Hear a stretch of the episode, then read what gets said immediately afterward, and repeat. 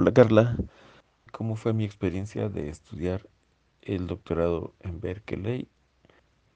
Yo creo que fue buena en general. Creo que es importante ser una persona realmente orientada a lo académico, lo que se conoce mejor como ser un ñoño o un nerd, porque si no, puede ser que si la sufras. Te dejan mucho de leer, mucho, comparado para, con los estándares de aquí en México. Allí en Berkeley no sé si haya cambiado, pero en general en Estados Unidos los programas de doctorado sí son, sí implican que llevas una cantidad de cursos obligatorios, porque no sé dónde se sacaron aquí en México esa modalidad de los doctorados o posgrados que les llaman tutoriales, en donde nada más les piden a los estudiantes desde que entran que tengan un proyecto de investigación y en muchos casos, en muchas universidades ni siquiera les dan cursos de nada. O les dan dos o tres y ya. Y entonces casi todo el trabajo es del estudiante solito. Bueno, allá hay que tomar una cierta cantidad de cursos porque se tiene la idea, me parece razonable, de que tienes que familiarizarte con el campo, con tu campo de estudios, con tu disciplina. Y ese campo y disciplina tiene a su vez muchos subcampos y subdisciplinas. Entonces, para poder plantear realmente un problema de investigación, pues tienes que estar enterado. Si no, pues te lo sacas nada más de la manga, en el aire. Entonces, la mayoría de las clases que yo tomé, bueno, en primer lugar, yo creo que yo tomé, hasta donde recuerdo, dos años o dos y medio, o sea, cuatro o cinco semestres fue que yo tomé clases y eso en parte fue porque yo fui muy matado. O sea, tomé los más que pude cada semestre para acabar pronto. Lo normal allá es que un doctorado no lo haces en... O sea, si te tardas cinco o seis años en hacer un doctorado es normal. Pero hay gente que se tarda más. Y en parte se tardan más porque no toman muchos cursos cada semestre y a veces no los toman porque tienen que trabajar parcialmente. O sea, no puedes trabajar y estudiar definitivamente. También una cosa que es común allá es que tienes que vivir, bueno, la mayoría viven en el campus y si eres extranjero o si no eres de ese lugar, de ese estado, los estudiantes que llegan, aunque sean de, del mismo país, pero si llegan ahí, pues tienen que rentar y la mayoría rentan en dormitorios que son de la universidad. Les llaman dorms hay dorms para estudiantes solteros y hay unas como unidades habitacionales para estudiantes con familia. Yo viví en las dos. Entonces, sí realmente te dedicas de tiempo completo a eso. Es muy común que durante buena parte del semestre, pero especialmente en los midterms y los finales, midterms se acostumbra mucho allá que a medio semestre es una fecha de hacer exámenes o de entregar trabajos y luego al final del semestre, ¿sí? esos son los finals. Entonces cuando son esos periodos es común, me tocó vivirlo y vi a mucha gente igual, pasar toda la noche enterita, literal, toda la noche en la biblioteca, estudiando, trabajando, escribiendo, y entonces es común también que muchos estudiantes duermen en la mañana. También es muy común que en cada materia, desde el inicio te dan el programa que le llaman el sílabos y ahí viene los materiales que tienes que comprar. Normalmente es algo que llaman un reader. Un reader es como una antología hecha de fotocopias de libros seleccionados por el profesor de la materia. Y también es muy común que en el programa el profesor te dice, para este curso se necesita el reader tal, que lo puedes comprar en la papelería tal. Entonces las papelerías ya los tienen, o sea, los profesores llevaron los materiales a una papelería y ahí los reproducen y venden a los estudiantes el reader de sus materias, ¿no? Pero en el programa normalmente te dicen, además del reader, se requieren estos libros en la mayoría de los casos. O sea, no es nada más el reader, sino libros enteros que te piden. Ahora, los readers no siempre, pero muchas veces son gordos. gordos, es como, qué pena, pero te lo voy a decir en centímetros, como unos 4 centímetros de ancho, pero puede haber unos de 2 centímetros. Eh, entonces sí es, son lecturas grandes. Grandes porque pues, lo que lees normalmente son artículos completos o capítulos, pero no solo uno. Es normal que para cada clase se lean dos o tres textos, ¿no? Eh, entonces, si realmente te dedicas, tienes que pasar buena parte del día y la noche leyendo, leyendo, leyendo, leyendo. Y en ciertos momentos, pues escribiendo los trabajos. De ahí es donde viene la palabrita de los papers, research papers que te piden en la mayoría de las materias pues son como ensayos de investigación, pero de investigación porque leíste un montón. O sea, sí tienes material para citar en tu paper y para hacer análisis y para expresar tu propia postura y ángulo. Ahora, bueno, yo cuando fui para allá hice varias solicitudes. mm, Yo hice solicitudes por mi cuenta directamente, o sea, aplicaciones en algunas universidades. Y también en algún momento entré a un- una especie de programa aquí en la Embajada de Estados Unidos, algo que se llama Comexus, Comisión México-Estados Unidos.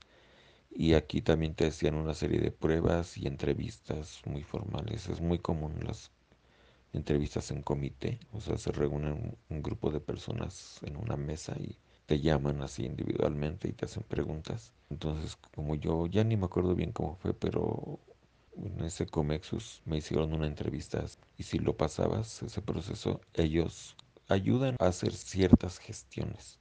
O sea, no pasas en automático que, ah, entonces ya te van a dar la admisión a la universidad. Tú tienes que cubrir los requisitos de la universidad para que te admitan, pero Comexus hace ciertas gestiones y también te orientan y te dan sugerencias. El punto es que yo tuve admisión en varias universidades en Estados Unidos. Entonces, pues elegí. Entonces ahí ya depende pues de uno.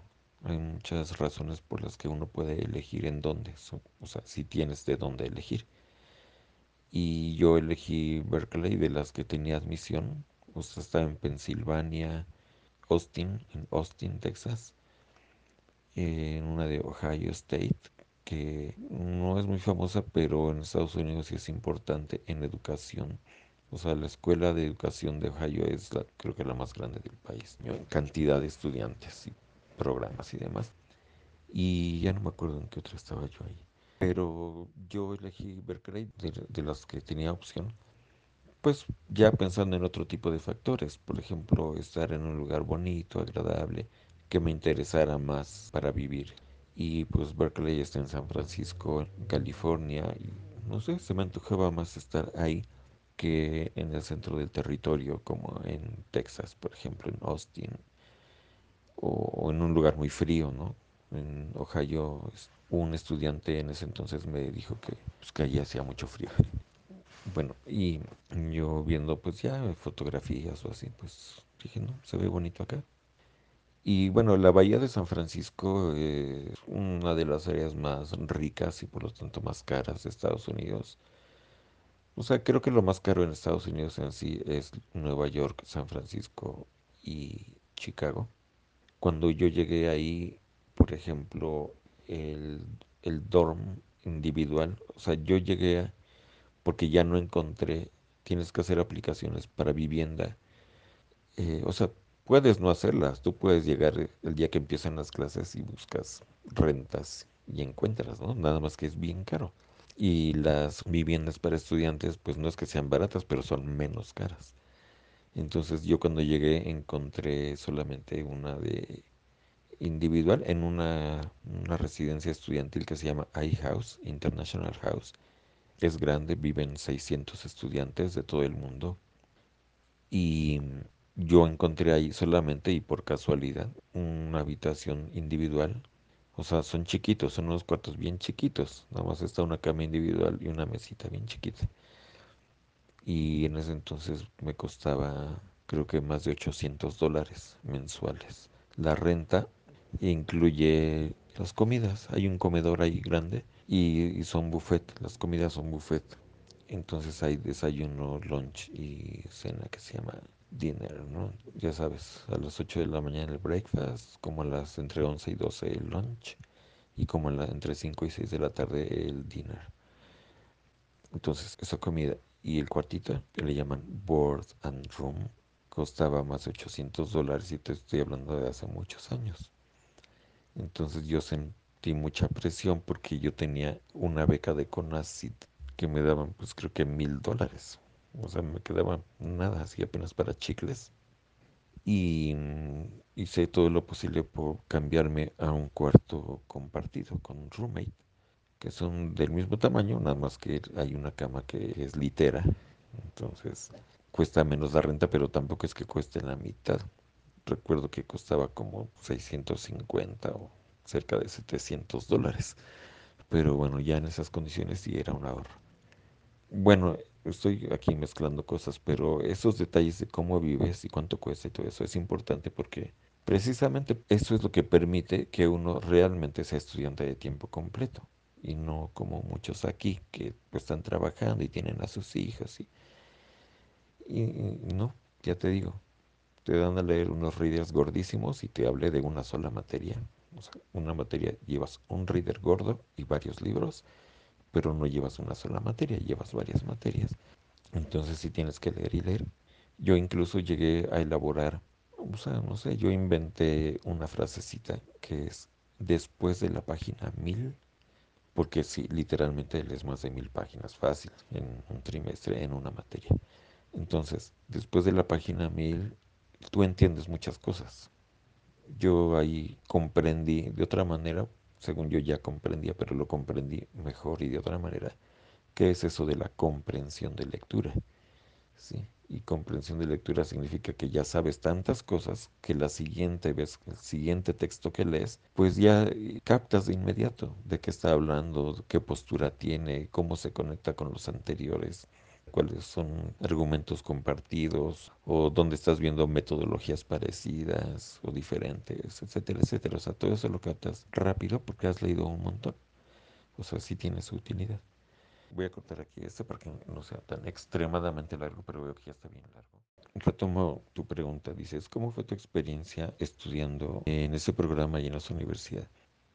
Bueno, mira, la Universidad de Berkeley en particular, que allá dicen Berkeley, eh, es una universidad muy prestigiosa en Estados Unidos. Es una de las universidades donde todo el tiempo son profesores, no sé, entre 7, 9, 10 o más premios Nobel de distintas cosas, históricamente. Ahí han sido profesores, gente famosa en distintos campos.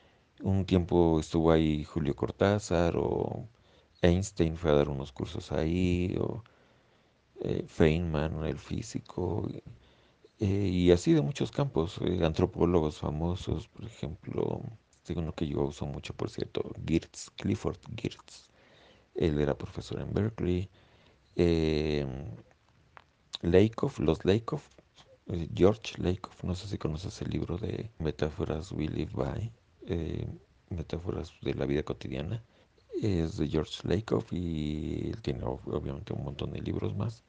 Eh, es profesora ahí, su esposa es conocida en el campo de la sociolingüística y el análisis de discursos, se llama Robin Lakoff. Bueno, dije su esposa, es su ex. Y bueno, yo tomé una clase con Robin Lakoff. Bueno, eh, por ejemplo, hay un psicolingüista famoso, para los que son de ese campo les gusta mucho, Dan Slovin se llama. Y bueno, en el campo de la literacidad, los cuerpos docentes no son muy grandes, es como aquí.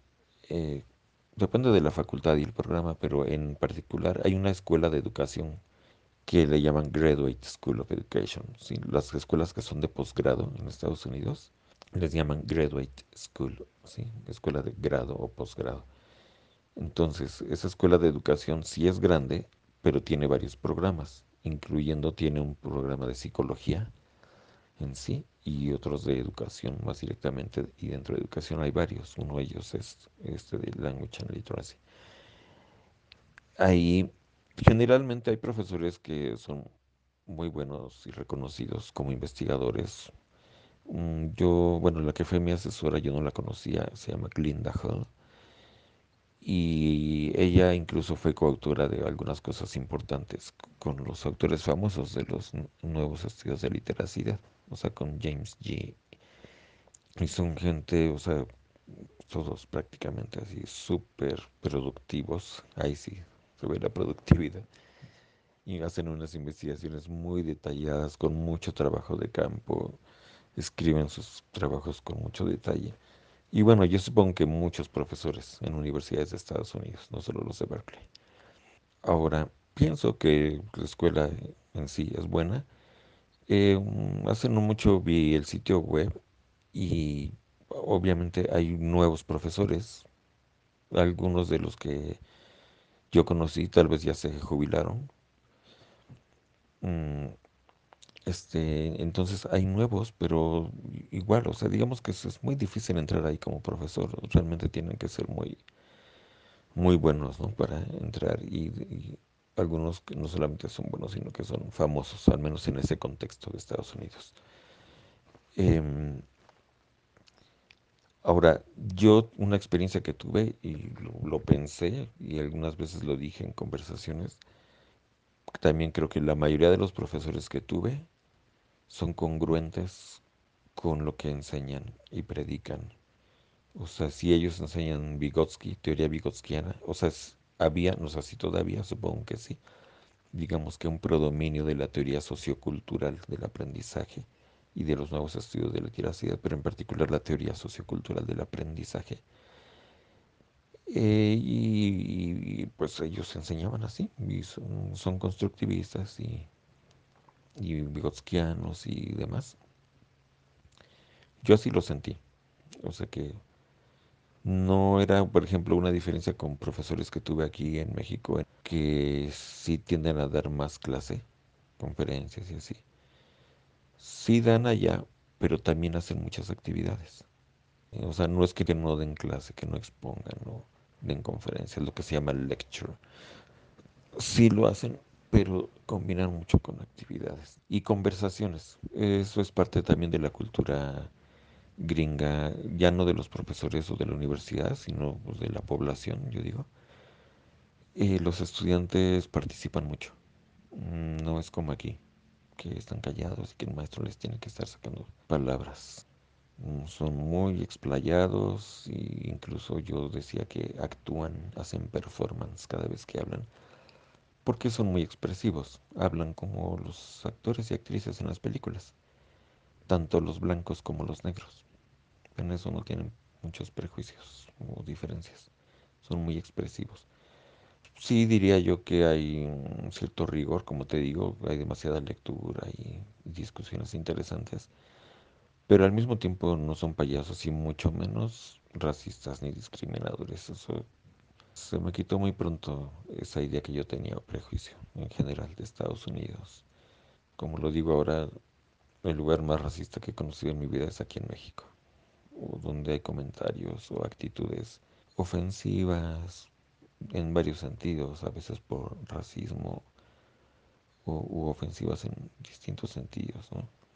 No, allá la gente es muy, pues, literalmente muy educada, pero no son hipócritas. O sea, yo creo que son sinceros. Confían mucho en las capacidades de uno, o sea, si te hacen sentir que sí, sí puedes, sí puedes. Y si no puedes, pues hay apoyos. Y el mínimo apoyo que uno puede pedir es con tus propios compañeros.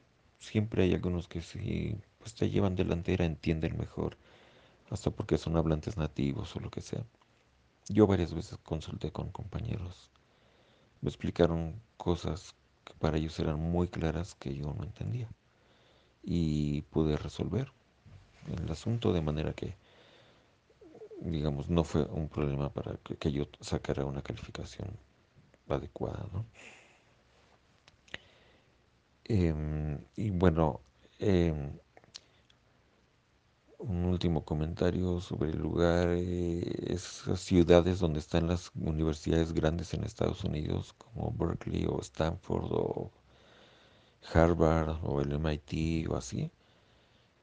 Muchos casos son ciudades que, o sea, prácticamente las ciudades giran alrededor de las universidades.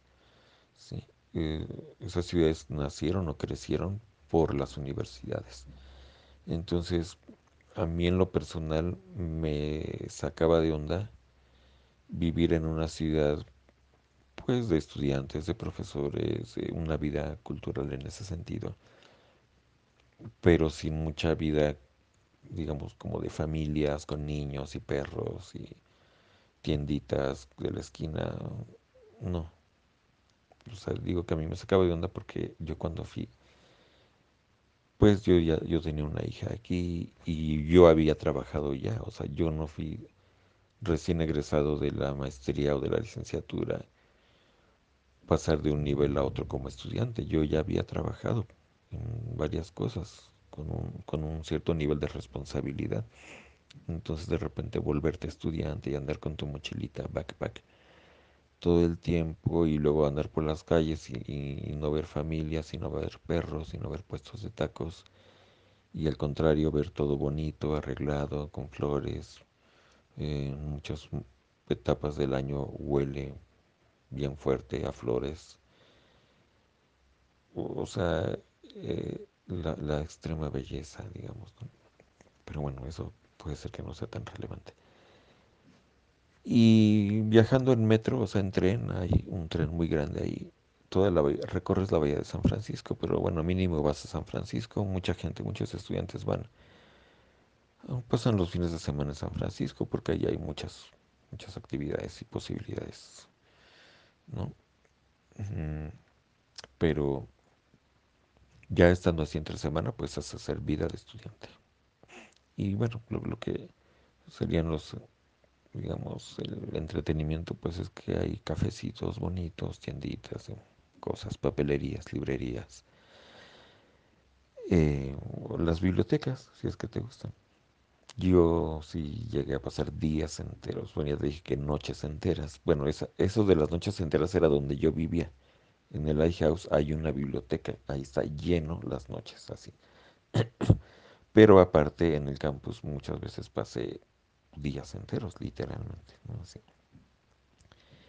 En lo personal no me molestaba porque sí fui un, un nerd buena parte de mi vida, ¿no?